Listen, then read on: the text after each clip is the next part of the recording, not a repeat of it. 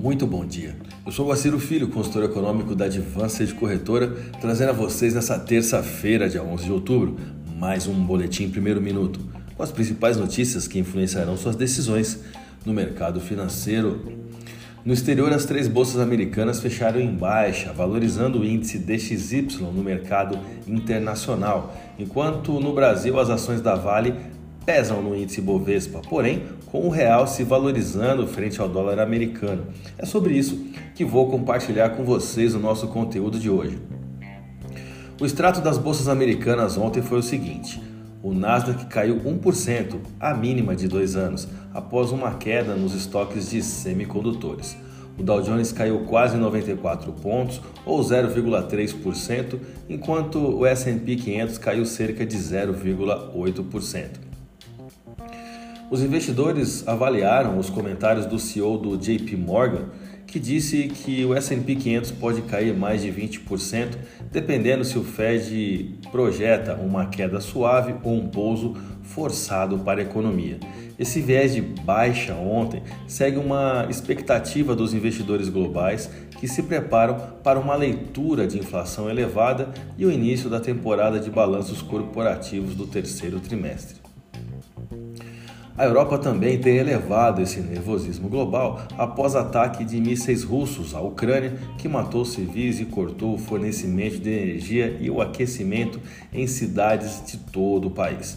O presidente Vladimir Putin disse que ordenou os ataques massivos de longo alcance após um ataque à ponte que liga a Rússia à península anexada da Crimeia no fim de semana e ameaçou mais ataques no futuro se Kiev atingir outro território russo. Por aqui, o dólar recuou nesta segunda-feira, fechando abaixo dos R$ 5,20 e dando uma sequência à tendência de desvalorização recente na esteira do primeiro turno das eleições presidenciais brasileiras, na contramão do avanço da moeda norte-americana no exterior, diante de temores globais e de aperto monetário e também né, toda essa escalada nas tensões geopolíticas. Para explicar esse efeito de valorização do real frente ao dólar, vou compartilhar com vocês os principais trechos do relatório do Banco Internacional e grande player no mercado acionário e cambial brasileiro, o Goldman Sachs. Abre aspas. Os resultados das eleições em primeiro turno foram percebidos como não necessariamente uma redução da probabilidade de uma vitória de Lula, mas potencialmente uma diminuição da chance de uma mudança desestabilizadora em direção a uma política fiscal heterodoxa no Brasil. Isso desencadeou ainda que, parcialmente, um ciclo virtuoso nos mercados locais de câmbio e juros, avaliou o banco. E o relatório continuou, aspas, alguns investidores macro possivelmente esperavam por uma redução na incerteza eleitoral antes de se engajarem mais ativamente com uma narrativa macroeconômica positiva no Brasil, fecha aspas, disse o Goldman Sachs no documento, acrescentando que o real também tende a se beneficiar da perspectiva de manutenção dos juros locais em patamar elevado por um período prolongado.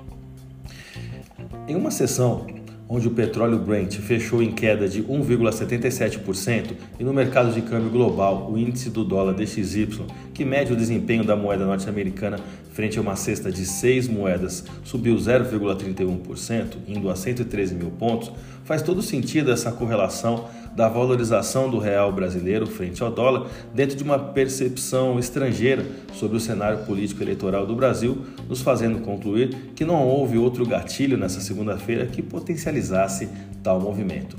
Vamos aos gráficos? Eu vou começar pelo dólar. Seguimos com a valorização do real brasileiro frente ao dólar pelo segundo pregão consecutivo, onde identificamos a redução do volume financeiro.